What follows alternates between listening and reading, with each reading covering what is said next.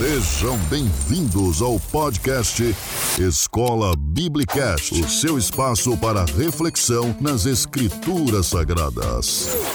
A teologia pentecostal é de fato comprometida com a palavra de Deus?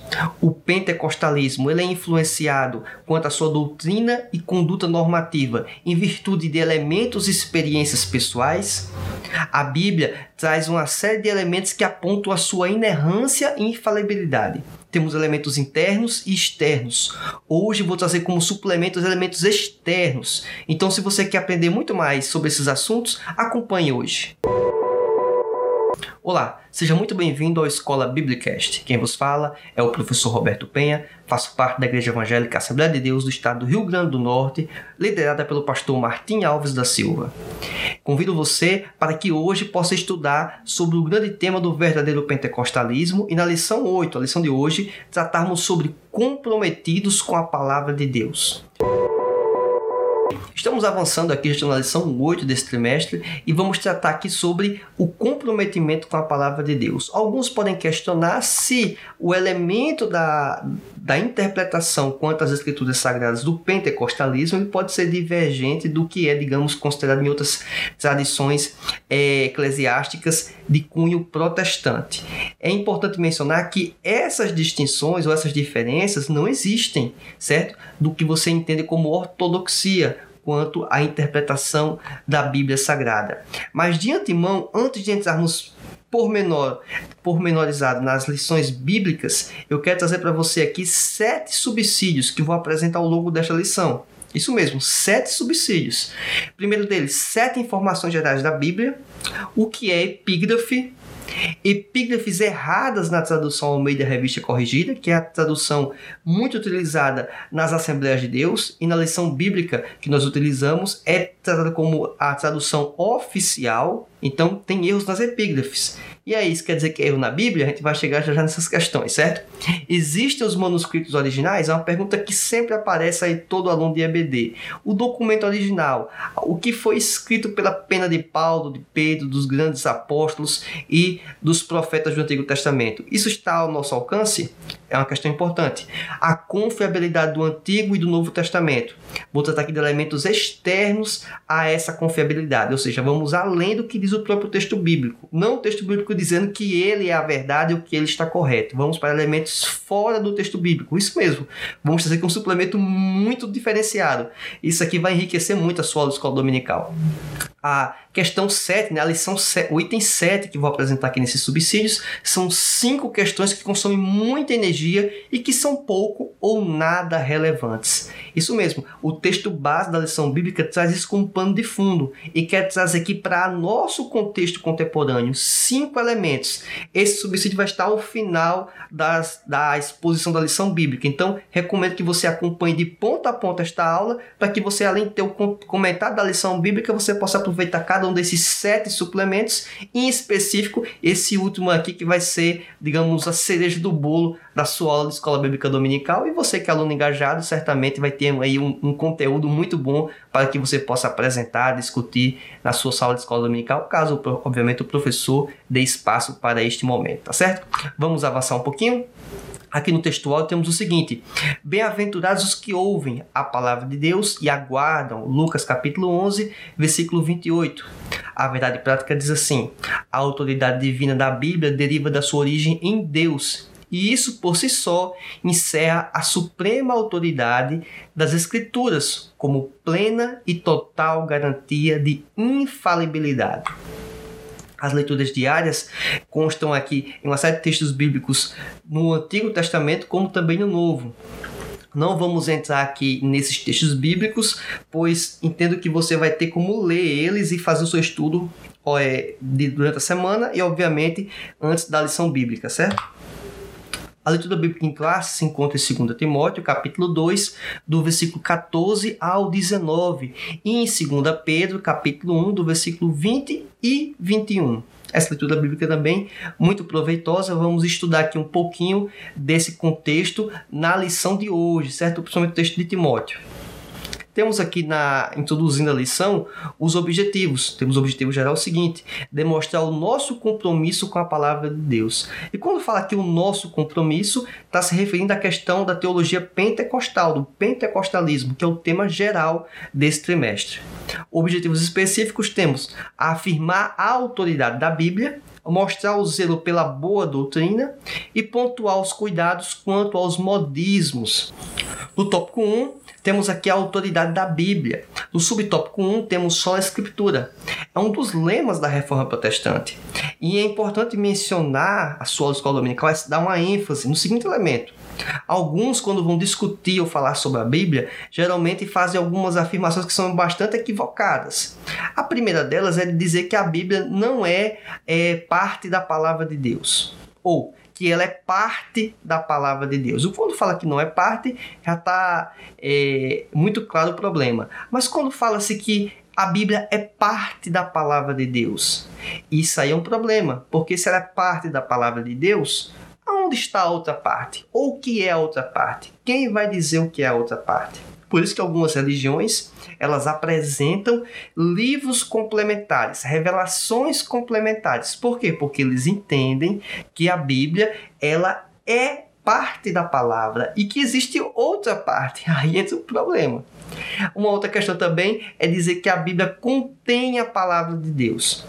Então, quando afirma que a Bíblia ela contém a palavra de Deus, também dá margem para a interpretação que a Bíblia contém elementos que não são a palavra de Deus. É como se a Bíblia tivesse uma parte que é revelação de Deus, outra parte não.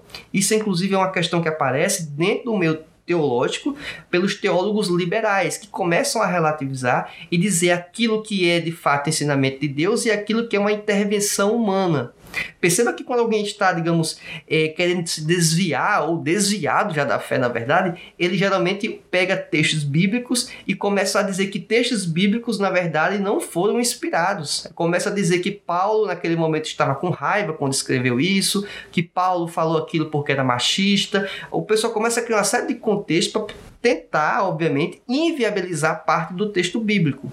O que quer dizer isso? É a pessoa assumindo que a Bíblia não é a palavra de Deus na sua íntegra, na sua, na sua integridade, e sim que ela é, na verdade, uma parte desta palavra. O problema é quem é a pessoa que vai determinar o que é parte da palavra de Deus e o que não é parte da palavra de Deus. Perceba que, por mais que entrássemos nessa discussão, isso aí viraria um problema imenso para a igreja e para a doutrina teológica, para a teologia pentecostal, ou a teologia reformada, ou a teologia bíblica como um todo. Então, é uma discussão vazia entrar nessas questões de querer determinar aquilo que foi Deus que falou e aquilo que não foi inspiração divina. Na verdade, a Bíblia diz que toda a escritura é divinamente inspirada. Ou seja, não existe parte daquilo que não seja inspirado. Até mesmo os relatos de coisas erradas e negativas, aquilo teve uma inspiração sim de Deus para que aquilo fizesse parte do escrito sagrado, para que servisse de ensinamento para mim e para você, para que refletisse o que ocorreu naquele momento. Então, perceba que nem tudo que está ali é doutrina. Existem elementos históricos, existem elementos poéticos, existem elementos, inclusive, escatológicos. Temos que entender o texto dentro do contexto, dentro da forma literária que a Bíblia foi apresentada, tá certo? Então, é, não podemos encarar que a Bíblia ela está incompleta. A Bíblia não falta revelação. A Bíblia ela está na sua integridade, contendo a palavra de Deus e é a palavra de Deus.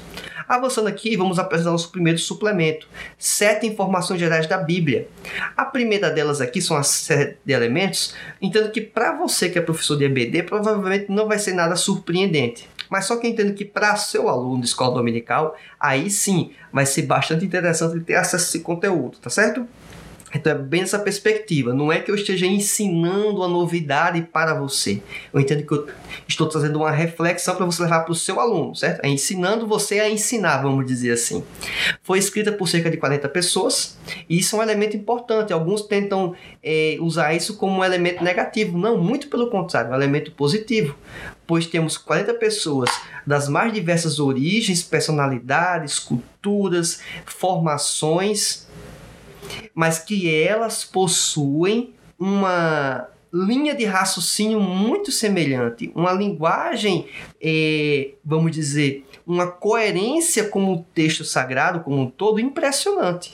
E isso só é possível ocorrer, obviamente, em virtude de ter um autor comum, certo? E esse autor é Deus, que inspirou essas pessoas. Uma informação interessante aqui para você. O Antigo Testamento ele possui 39 livros. E comparando isso com outras religiões como o catolicismo, que existem livros adicionais, um argumento muito forte a favor de ser esses 39 livros é que os 39 livros do Antigo Testamento da Bíblia protestante são exatamente os mesmos escritos que contém na Bíblia judaica. Por mais que na Bíblia judaica ela esteja numa organização distinta, inclusive vários livros e profetas menores juntos em apenas um livro, mas a disposição do texto bíblico é a mesma, não há distinção, certo? Então é um elemento muito forte de entender que a Bíblia nossa do Antigo Testamento, ela é a mesma Bíblia do Antigo Testamento ou a Bíblia judaica que os judeus utilizam, certo? O Novo Testamento é composto por 27 livros, certo? Os livros não estão organizados em ordem cronológica, por mais que dá inicialmente essa sensação, porque o livro de Gênesis trata do início das coisas e o Apocalipse do final das coisas, dá a sensação que parece que existe uma ordem cronológica, mas na verdade isso não existe, certo? A Bíblia foi organizada de acordo com o interesse do próprio Deus, obviamente dirigindo as pessoas que organizaram este livro nesta ordem, mas obviamente com a supervisão e orientação do próprio Espírito Santo. Os, a Bíblia também, ela não foi escrita, isso é importante mencionar, em virtude de separação com assuntos, que são os epígrafes, capítulos e versículos, e nem se usava a pontuação. Então, são intervenções que ocorreram para facilitar o processo, inclusive, de encontrar um texto bíblico. É muito mais fácil dizer para você, encontre João capítulo 3, versículo 16. Você encontra aquele, aquele livro de João facilmente, encontra uma parte do livro de João, que é o capítulo 3, e você encontra uma parte um pouco menor, que é o versículo 16. Então, para fim de localização e de referenciação, é uma ideia sensacional a separação em capítulos e versículos, mas sabendo que inicialmente não foi feito essa separação. As epígrafes também têm uma contribuição muito importante, já, já vamos falar um pouquinho sobre elas. Também temos aqui que o Antigo Testamento ele foi escrito em hebraico e algumas partes, alguns textos em aramaico, e o Novo Testamento em grego, e um grego popular naquele período, o grego koiné. Então, essas aqui são informações bases gerais da Bíblia. Não é nenhuma grande novidade, mas entendo que todo aluno todo crente deveria saber essas informações. Era tipo o básico do básico da Bíblia, né? Da bibliologia, vamos dizer assim. Vamos falar aqui um pouquinho sobre, esse, sobre o tópico 1 ainda, sobre os nossos fundamentos. A Bíblia é a nossa única regra de fé e prática. Não necessitamos de uma nova revelação extraordinária ou pretensamente canônica, com base em 2 Pedro, capítulo 1, do versículo 19 ao 21. Esse trecho aqui é da nossa declaração de fé das Assembleias de Deus, certo? Um documento que existe, obviamente amparado nas Escrituras Sagradas, que disciplina ou apresenta o que pensa a Assembleia de Deus do Brasil, certo? É com base nas escrituras? É com base nas escrituras. É as escrituras? Não, não é a escritura. Pode ter margem de erro? Pode ter erro? Provavelmente tem erro, certo? Provavelmente tem erro. Certamente, vou melhor dizer, tem algum erro. Mas só que temos que entender que esse tipo de organização, de, de, de sistematização, ela é muito relevante para que possamos pensar e refletir a nossa conduta, certo? Então a Bíblia é imprescindível, obviamente. A declaração de fé das Assembleias de Deus é um documento auxiliar muito importante, certo? Perceba que quando vamos estudar a lição bíblica, nós não estudamos a lição bíblica com base na declaração de fé da Assembleia de Deus, nós estudamos a lição bíblica com base na Bíblia. Logicamente, vamos chegar a conclusões semelhantes do que consta no documento da nossa igreja, certo? Então, basicamente, um raciocínio da sistematização vai chegar a um caminho muito próximo. Então, não vai ser nenhuma novidade. E observe que um elemento como esse que estamos estudando hoje consta da declaração de fé da Assembleia de Deus e vai constar da declaração de fé de qualquer igreja séria, certo? No meio protestante. Então não vai ser nenhuma novidade quanto a isso, né? Algo particular da Assembleia de Deus ou do pentecostalismo. Essa lição bíblica dá uma ênfase de tratar aqui sobre a perspectiva pentecostal, mas é muito, na verdade, para tentar desmistificar interpretações equivocadas que pessoas fora do grupo pentecostal pensam a respeito de pentecostais. Obviamente, por maus exemplos, por mais condutas de alguns pentecostais. Se for conversar aqui com grande parte de um assembleano, eh, essas questões que vamos apresentar aqui não vai ter nenhuma dúvida para ele, certo? São questões, digamos, pacíficas. Por isso, os complementos, os subsídios que eu vou apresentar nessa lição, para tentar trazer esse algo a mais. Mas na perspectiva de você entender um pouco mais para defender a sua linha de pensamento, de raciocínio, aí realmente é bem relevante, certo? Mas o que é epígrafe? Foi um dos elementos que falei aqui no início dos elementos gerais da Bíblia. A epígrafe é uma, é uma espécie de título que indica o conteúdo que vai vir posterior, isso mesmo. Então, perceba que a ideia da epígrafe, que não consta no texto original, foi uma forma de sistematizar ou facilitar o entendimento do leitor, para saber que assunto vai trazer aquele capítulo ou aquele trecho do capítulo. Só que aqui entra uma intervenção humana não inspirada. Aí é que entra uma questão que é problema, de certa forma. É um benefício? É, mas traz problemas. Qual é? É a pessoa entender errado aquele texto e colocar uma epígrafe que não faz sentido. Essa epígrafe que, obviamente, totalmente, totalmente correta, fala sobre os dois caminhos. Então, perceba que lendo esses dois versículos aqui, podemos concluir que podemos chamar essa epígrafe aqui dos dois caminhos. Agora, contudo, na tradução ao meio da revista corrigida, vou me deter a ela, que é a nossa principal tradução, que é, é, utilizada muito pelas Assembleias de Deus, inclusive na lição bíblica, é a tradução oficial utilizada, a edição, inclusive, de 1995, quero apresentar aqui apenas três epígrafes que têm erros. Por que é importante mencionar esse elemento aqui nessa lição bíblica? Porque alguns, quando querem desestabilizar ou descredenciar a autoridade da Bíblia, eles usam argumentos como esse, baseados em epígrafe. E aí é um total desconhecimento dessa pessoa, por saber que epígrafe não é texto sagrado. A epígrafe foi uma nota do editor ou de um grupo de editores. Então, um dos erros aqui é bem interessante, né? Em Mateus capítulo 25, como vai falar sobre os talentos, fala sobre o sermão continua a parábola dos dez talentos. Contudo, se formos observar o texto, ao todo são oito talentos, porque primeiro, primeiramente são cinco talentos, depois dois e depois um. Então temos oito.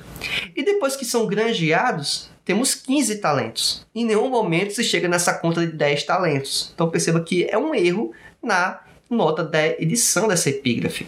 Não é erro no texto sagrado. Temos aqui também Lucas capítulo 24 que fala sobre a aparição de Jesus aos 12. Contudo, temos uma informação importante. Judas já havia se suicidado e ainda não tinha se levantado o 12 apóstolo. Então, tinham 11 apóstolos. Perceba que é mais um pequeno erro.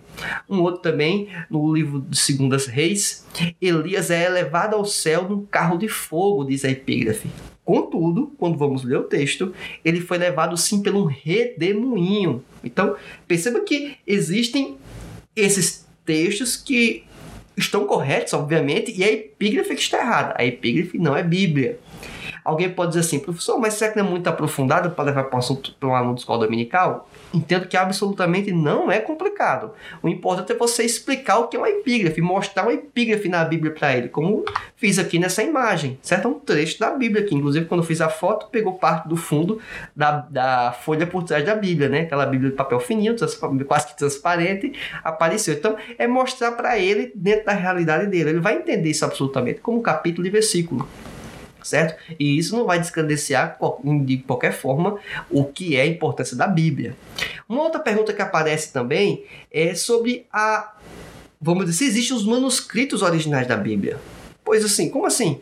É, a gente está falando sobre um documento, um texto, um livro que é com base em escritos. Só que esses escritos, e é bom deixar claro isso para os seus alunos, eles não, não foram encontrados até hoje os originais. Pode ser que até exista? Pode, mas ainda não foi encontrado.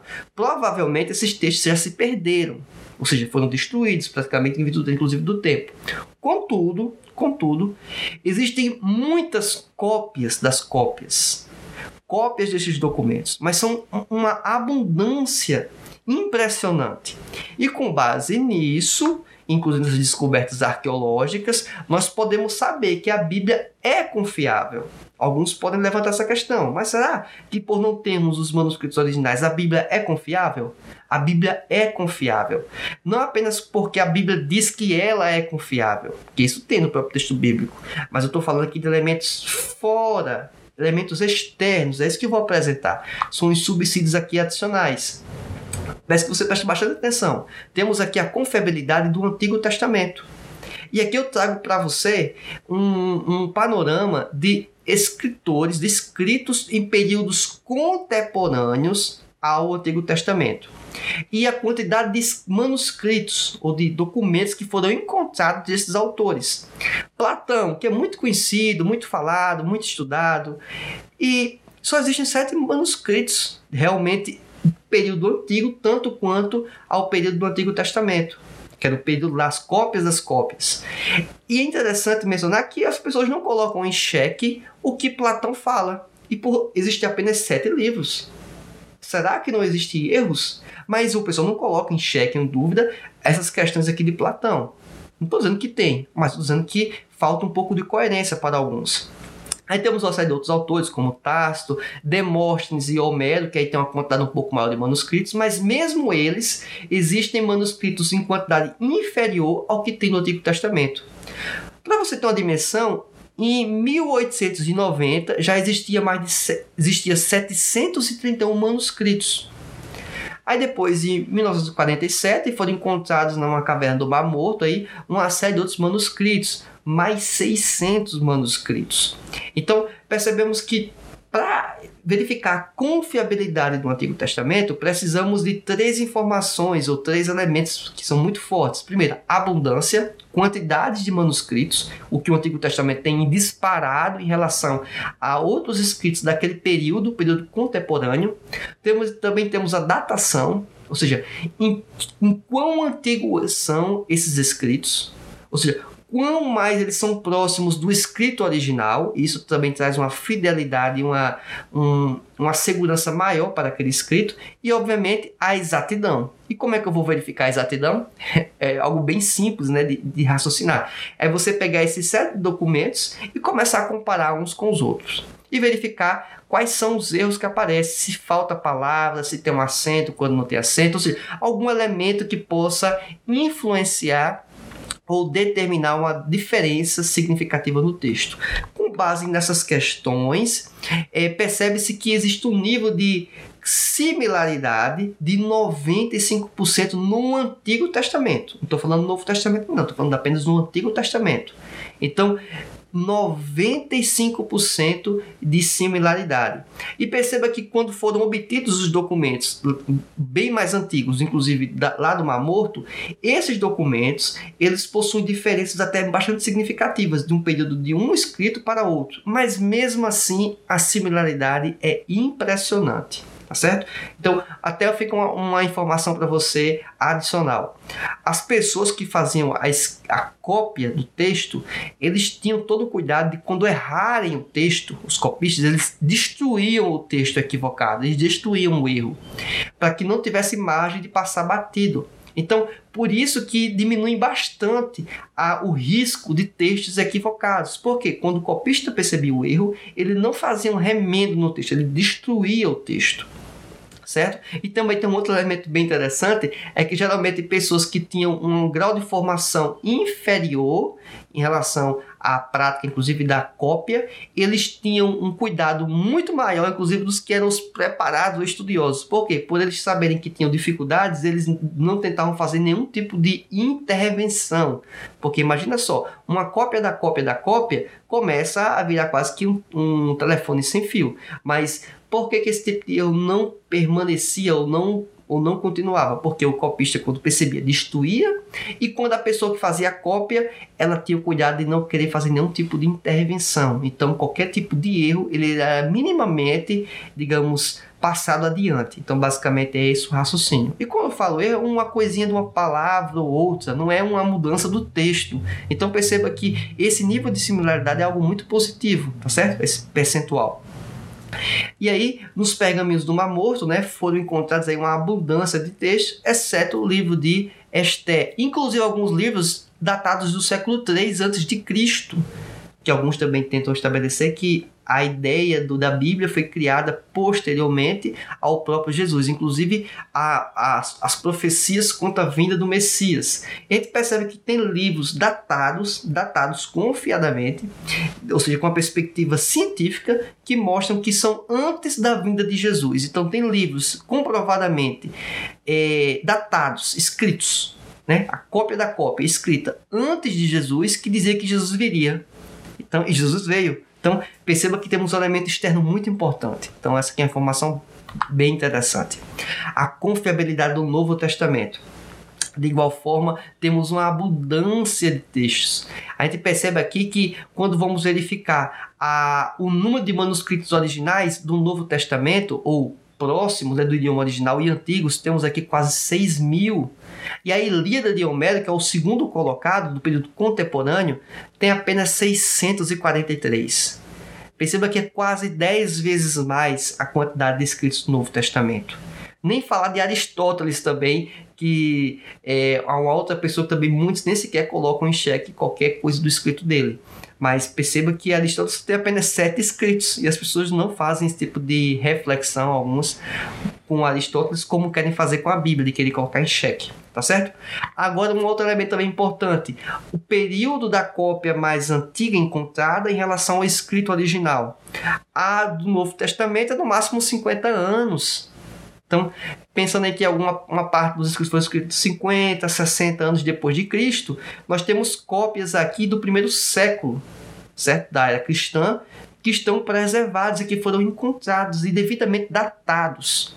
Um intervalo de tempo muito pequeno, o que minimiza de forma assim absurda a margem de erros de cópia da cópia da cópia, como eu já mencionei anteriormente. Então, é um elemento muito interessante. É, isso aqui é um elemento externo, é uma confiabilidade que você obtém fora do elemento do Antigo e Novo Testamento. Esses elementos são extraídos da Bíblia de Estudo de Defesa da Fé. Caso alguém tenha dúvida, queira consultar a fonte, a Bíblia de Estudo de Defesa da Fé, editada pela CPAD, tá certo? É, acredito que o nome dessa Bíblia, inclusive, foi mudado, acho que é chamada Bíblia Apologética, mas no início era Bíblia de Estudo de Defesa da Fé. E aqui temos outros livros escritos de período contemporâneo do Novo Testamento, mas que as cópias mais antigas encontradas, a que chega mais próximo é a Ilíada de Homero, que é 500 anos depois. Então, perceba a diferença, né? Então, é só ficar essa informação.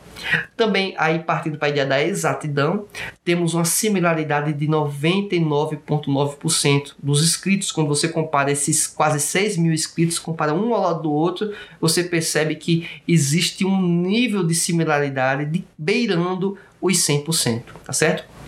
E a própria Defesa da Fé apresenta que a maior exatidão conhecida para qualquer livro do mundo antigo é o Novo Testamento. Então não tem nenhum parâmetro próximo. A Bíblia é o parâmetro, inclusive, de, de datação. Um outro elemento também que apresenta-se no tópico 1 é que, a, falando sobre a autoridade da Bíblia, é que não somos deístas.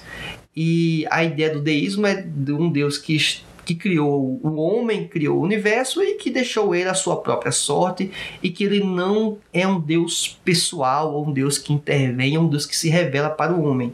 E não é isso que a Bíblia apresenta, não é isso que o, o pentecostalismo prega. O pentecostalismo crê que Deus ele atua nos dias de hoje, ele se revela para o homem nos nossos dias. Um outro elemento que devemos também considerar é entender que o tratamento ou orientação pessoal de Deus para com a pessoa, para comigo, para com você, não pode servir de doutrina para todos, que ele fez aqui em vermelho, para que esse tipo de erro que acontece sim, e não apenas no meu pentecostal, é bom deixar isso claro, acontece em outros meios também, mas é, se fôssemos analisar e fazer um recorte, é, parece ser mais comum no meu pentecostal mesmo, mas isso não revela ou não diz o que crê o pentecostalismo clássico, o que consta inclusive no documento, o que consta nas declarações de fé da Assembleia de Deus, tá certo? E também qualquer pessoa sensata que estuda as escrituras sagradas não vai chegar numa conclusão dessa, tá bom?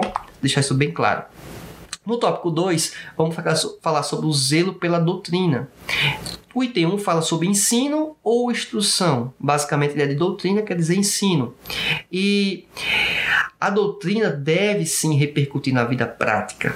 a repercussão da doutrina na vida prática, da ortodoxia na vida prática, é geralmente chamado, inclusive, o termo mais teológico de ortopraxia, ou seja, é eu ter a conduta correta com base na doutrina correta. Não basta apenas conhecermos a doutrina, temos que ser praticantes desta doutrina. É esse o parâmetro, é isso que quer dizer zelo pela doutrina. Eu devo ter o cuidado de preservar essa doutrina e de aplicar essa doutrina, de viver a doutrina. Ter uma doutrina no papel, uma doutrina num documento da declaração de fé da Assembleia de Deus e não ter uma repercussão prática, ou ter um documento que é a Bíblia Sagrada que diz o que é certo e o que é errado, e eu simplesmente não sigo isso, então na verdade isso não é um zelo pela doutrina, é um desdém pela doutrina, um desdém pelo ensino. Avançando um pouco mais, no tópico 3 do item 2, a nossa confissão de fé e a Bíblia. É, é, importante dizer que a Confissão de Fé da Assembleia de Deus e qualquer outro documento que trate de confissões de fé e posições doutrinárias não são palavra de Deus, mas sim uma interpretação desta. Inclusive, a própria lição bíblica que estamos utilizando como base, ela não é a palavra de Deus. Ela traz elementos da palavra de Deus e interpretações. A mesma coisa que eu ministrando para com você. Existe erro na minha fala? Pode existir erro na minha fala. Inclusive, é importante que você faça essa avaliação. É importante, inclusive, que você peça para os seus alunos fazerem essa avaliação de você que é professor. Isso mesmo. Pode parecer um pouco estranho, mas deveria ser esse o correto. O apóstolo Paulo ele elogiou, inclusive, os bereanos porque eles tiveram a conduta de comparar o que Paulo falava com o próprio texto bíblico. E observe que era apóstolo Paulo, não era qualquer um. E Paulo elogia essa prática. Avançando um pouco mais, o tópico 3 fala sobre os cuidados quanto aos modismos. O item 1 aqui, que fala de alguns modismos, já mencionei isso, inclusive num vídeo aqui já no canal, que fala sobre o que é o verdadeiro pentecostalismo, com o pastor Cláudio Maia, tratamos um pouco dessas questões. Mas dentro de ouro, né? O dentro de ouro, talvez para quem é um pouco mais novo da fé, que inclusive até peguei um período posterior dentro de ouro. Mas só vai pesquisando, estudando, né? O que aconteceu, é até é engraçado falar um pouco disso, mas vocês faziam uma abituração, ou chamam de estrelinha, ou restauração, cada lugar do país chama uma forma diferente, né? Mas basicamente era uma uma restauração do dente, né? Tá lá com uma cara e tal, faz uma restauração. Aí coloca uma plaquinha lá de um tipo de metal. Não sei exatamente qual é o, o tipo específico, mas com o tempo ele passa por um processo de mudança de cor, que ele inicialmente geralmente não era cor dourada, e ele fica com um aspecto parecido com ouro, cor dourada mesmo. E aí as pessoas começavam a olhar a, a, as suas habiturações, suas restaurações, e viam aquele, aquela habituração que em tese era plateada, cinza, alguma coisa nesse e estava cromada, estava dourada. E a pessoa pensava, poxa, que coisa interessante. E alguns atribuíam isso que era Deus colocando dentro de ouro nas pessoas. Então, assim, um absurdo. Mas isso aconteceu, certo?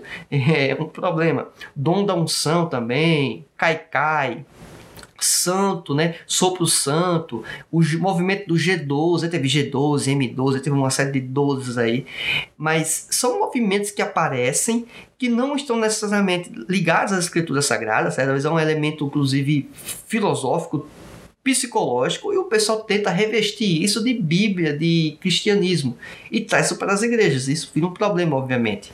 E mais recentemente é o uso de utensílios como canais de bênçãos, né? É vassoura, é travesseiro que vai dar os sonhos de Deus para sua vida, é rosa, é sal. Aí a pessoa usa uma, uma, uma, linha de pensamento aí ou de criatividade imensa para escolher aqui alguns objetos para que possam eles serem pontos de contato da bênção de Deus na sua vida. Então, são questões que aparecem nos nossos dias. Devemos ter cuidado quanto a, quanto a isso, certo?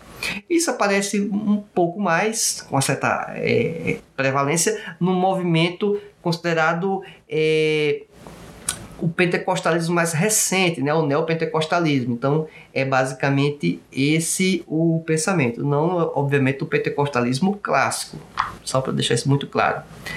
Quero também trazer aqui uma reflexão, o próprio texto em Timóteo, que diz o seguinte, 1 Timóteo, capítulo 4, versículo 7 do 4 ao 7, na verdade. Diz assim: Nem se deem as fábulas ou as genealogias intermináveis, que mais produzem questões do que edificação de Deus, que consiste na fé. Assim o faça agora. Ora, O fim do mandamento é o amor de um coração puro e de uma boa consciência e de uma fé não fingida, do que desviando-se alguns se entregar a vãs contendas. Versículo 7.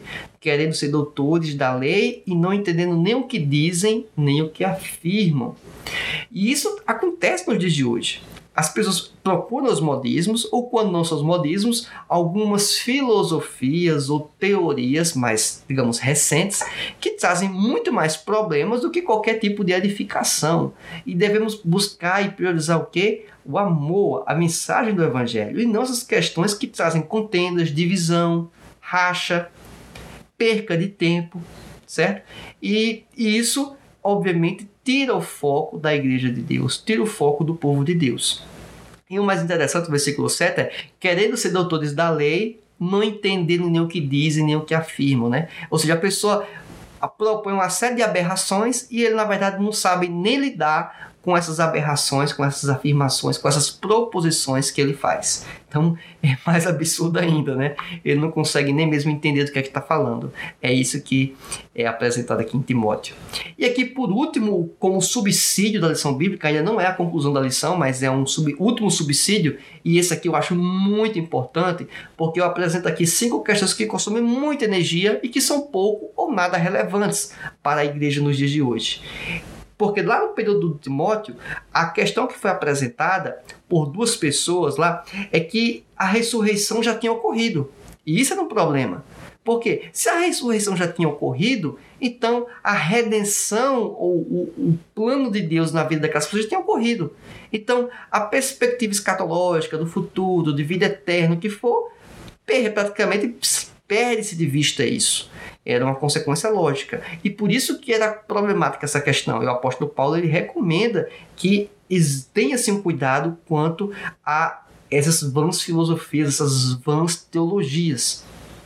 É importante mencionar que a gente não deve dar muito, digamos, respaldo, muita é, imagem ou palanque para essas teorias, para esses pensamentos. Por quê? No momento que eu dou muito palanque para esse tipo de pensamento, eu fortaleço eles. Eu fortaleço esse tipo de pensamento. O que deve se fazer é, à medida que um pensamento desse passa a ter uma certa importância ou relevância, a gente, como igreja de Cristo, atacar esse pensamento, dispor por que ele está equivocado e pronto. E não ficar alimentando esse pensamento. Pois, ao momento que eu reforço que aquilo existe eu posso estar levando pessoas a acreditarem naquilo, porque vão pesquisar. Quantos de vocês, talvez, depois que nunca ouvi falar do dente de ouro, mas depois que eu falei aqui nessa lição bíblica, que apresento na lição bíblica do texto escrito também, pelo pastor Ezequiel Soares, vocês vão ter a ideia de pesquisar sobre o dente de ouro. Então, é basicamente isso que acontece. Obviamente, entendo que nenhum aqui vai se desviar ou vai acreditar no dente de ouro, mas já abre margem para que isso possa acontecer. Já isso é uma verdade. Não posso dizer que não existe margem para isso. Abre-se margem para isso. Olha só, algumas questões aqui. É. Pergunta sobre escolhas que Deus fez na criação. Aí é, sempre parece alguém que pergunta, mas por que, que Deus fez desse jeito? E por que, que é assim? E remetendo geralmente à, à lógica da criação. Eu já particularmente participei de um culto que a pessoa afirmou a forma como quando Deus criou Adão e Eva, como estava Adão. Se ele estava em pé ou deitado. Não vou nem dizer qual foi a afirmação dele, né? E o argumento que ele utilizou, que chega até a ser vergonhoso. Mas as pessoas tratam dessas questões. Ou seja, a pessoa tendo muito mais o que falar numa exposição, num sermão, alguma coisa que vai agregar para a vida da igreja, que Deus claramente estabeleceu, deixou muito claro, e a pessoa fica tratando de questões que não fazem. Qual a relevância de Deus ter criado Adão deitado? deitado ou ter feito o bonequinho em pé e dado sopro de vida. Então, assim, não faz sentido esse tipo de coisa, mas as pessoas discutem isso. Outro elemento também, usado em numerologia para antecipar acontecimentos ou decifrar mistérios do texto bíblico. Ah, é o seguinte, o texto bíblico ele é revelação, ele não é mistério. Aquilo que parece ser mistério, em grande parte das vezes não é mistério, é limitação nossa de entendimento. Se você passar a estudar um pouco mais de forma séria e com boas fontes, provavelmente você vai entender aquele texto. Alguns utilizam de elementos, numerologia e códigos e, e um, aspectos matemáticos. Isso aí, a Bíblia não tem esse propósito, não foi escrita com essa ideia, mas alguns tentam procurar e tentam antecipar ocorrências, né? que ó, acontecem nos dias de hoje ou que vão ocorrer com base nesses elementos. Sim, coisas bem absurdas, vamos entrar em detalhes para não dar para tanto palanque, como já mencionei anteriormente, mas que isso existe, existe. Terceira afirmação, né, o terceiro elemento que proponho. Se você discorda, se você acha que tem algum mais importante, relevante, comenta aqui no YouTube, no, no comentário desse vídeo, que você pode estar contribuindo para que outros alunos possam ter acesso a este material, certo? Tentar entender todos os passos e eventos, os acontecimentos do fim dos tempos. Você quer saber passo a passo, cada elemento. Esse é um problema, né? Aí temos questões um pouco mais gerais. As pessoas tentando antecipar ou saber quem será o anticristo, né? Todo momento, ah, o anticristo falou e tal. Aí depois passa um tempo, não é mais essa pessoa, é a outra pessoa, e aí vai. E como será a marca da besta, né? A marca da besta é o que vai mudando ao longo do tempo, né? Quando alguém tenta adivinhar, mas a marca da besta já foi associada, por exemplo, só precisa saber, de código de barra, né? Código de barra do produto.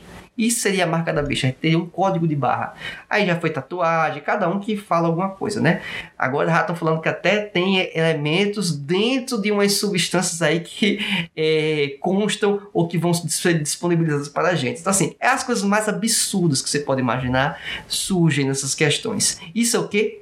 Nada relevante é pura perda de tempo, pura perda de foco. Item 4. Discussões sobre usos e costumes, que são simplesmente escolhas humanas. Por exemplo, uso de saia, uso de gravata. É para usar gravata, não é para usar gravata? É em que contexto? Então, assim, são questões que são pormenores. O que, é que tem de importância de gastar energia, discutir divisão por causa de elementos como esse? Quinto elemento, primazia em questões filosóficas. A pessoa vem trazer filosofia para dentro da igreja. Isso é um problema. Pode discutir filosofia dentro da igreja? Pode, mas dentro do aspecto que compete isso para cunho teológico. Não colocar isso em evidência. A área científica também, né? É importante a gente entender elementos que corroboram para a nossa fé? É, mas a gente tem que ter cuidado para que a gente não fique aí dentro de um cientificismo certo? Perceba que na aula de hoje eu trouxe para vocês elementos de contexto científico, mas aplicado e reforçando o argumento bíblico tal, e pronto. E não vou ficar toda a aula de escola dominical falando sobre elementos científicos. Para isso, tem outros fóruns adequados para isso, certo? Não necessariamente dentro de uma igreja. Esse é o ponto que eu quero deixar muito claro. Política também. A igreja deve saber sim sobre política, a igreja deve estudar sobre política, mas virar um uma plataforma de política, um, tentar defender uma bandeira ideológica, é a pessoa que não entende do evangelho, né? É um absurdo isso acontecer no dia de hoje, pois o evangelho não é de direita e nem de esquerda. Alguns querem dizer que o evangelho é de direita, outros querem dizer que o evangelho é de esquerda. Não, o evangelho ele é de direita e de esquerda. O evangelho é para todos. O evangelho não vai ter lado, certo? O evangelho é acima do que é direita e esquerda. O evangelho é acima do que é o centro certo? O evangelho vai pregar sim liberdades individuais, o evangelho vai pregar sim a, aspectos econômicos individuais, mas o aspecto também de cuidado com o próximo, do amparo para o próximo. Isso também está presente nas escrituras. Então não tem como dizer se é de um lado ou de outro. Então perceba que é um, uma discussão é, vazia, ainda mais quando as pessoas tentam personalizar as representações desses aspectos, né, dentro dos dias de hoje, né? E aí, obviamente, as pessoas vão se frustrar. Por que vão se frustrar? Porque estão depositando a fé em pessoas que são falíveis. Tem problema se depositar uma, uma, porção de fé nessas pessoas falíveis? Não, não tem problema. A questão é quando as pessoas colocam essas pessoas no status de quase Deus. Aí é um problema. Aí é frustração da certa, né? E se não se frustra, é porque infelizmente está cego, né? Está adorando o Deus, não o Deus da Bíblia, mas o Deus outro que não é o verdadeiro Deus. E também finanças, né? O, a busca desenfreada pelo conhecimento de finanças. A Bíblia pode falar e fala sobre isso? Pode falar sobre isso. A igreja pode falar sobre isso? Pode, mas isso não pode ser a ênfase na igreja. A Bíblia não é um curso de a Bíblia não é um curso de finanças. A igreja não é uma instituição de ensino sobre finanças. A Bíblia é a palavra de Deus, a igreja é a promotora a embaixadora da palavra de Deus aqui na terra para anunciar o evangelho e não anunciar como ganhar dinheiro. Então, são questões que aparecem nos dias de hoje que pode até ter uma, uma, certa, digamos, aparência, um verniz de algo interessante, de algo importante, mas que se não tivermos o cuidado, vai tirar o foco, vai ser pouco relevante ou até mesmo nada relevante para a igreja nos dias de hoje. Então, que vemos desses cuidados, que você possa fazer alta análise dessas questões na sua igreja local, pois o que pode afligir sua igreja local pode ser um elemento inclusive diferente desse. Por isso que o slide disponibilizado você pode fazer qualquer tipo de edição e alterar aqui, se você discorda desses dois itens desse, altera, coloca os itens que você concorda, ou até mantém os que você discorda e leva a discussão para a sua congregação, para a sua igreja, para a sua classe, e aí vê o que é que vai ter de interação com os seus alunos, tá certo? Como conclusão, podemos chegar nos seguintes pensamentos do aspecto geral da lição. O pensamento pentecostal quanto à importância e singularidade das escrituras se baseia em princípios bíblicos e resgatados aonde? Na reforma protestante. A Bíblia é infalível e inerrante, com base em elementos internos, como a sete textos bíblicos que constam na lição bíblica, e também externos da Escritura Sagrada, que constam como subsídios nesta aula. As experiências atuais, mesmo que reais e sinceras, passam pelo crivo das Escrituras certo? É, sempre tem que ser dessa forma. As experiências pessoais, elas não são normativas, não formam doutrina. As experiências pessoais são pessoais, podem ser então um aspecto importante para você. Por último, devemos priorizar o essencial, que é anunciar o que? O Evangelho. Compartilhe esta aula com seus amigos. Aguardo você na próxima aula. Que Deus te abençoe e fique na paz do Senhor. Tchau.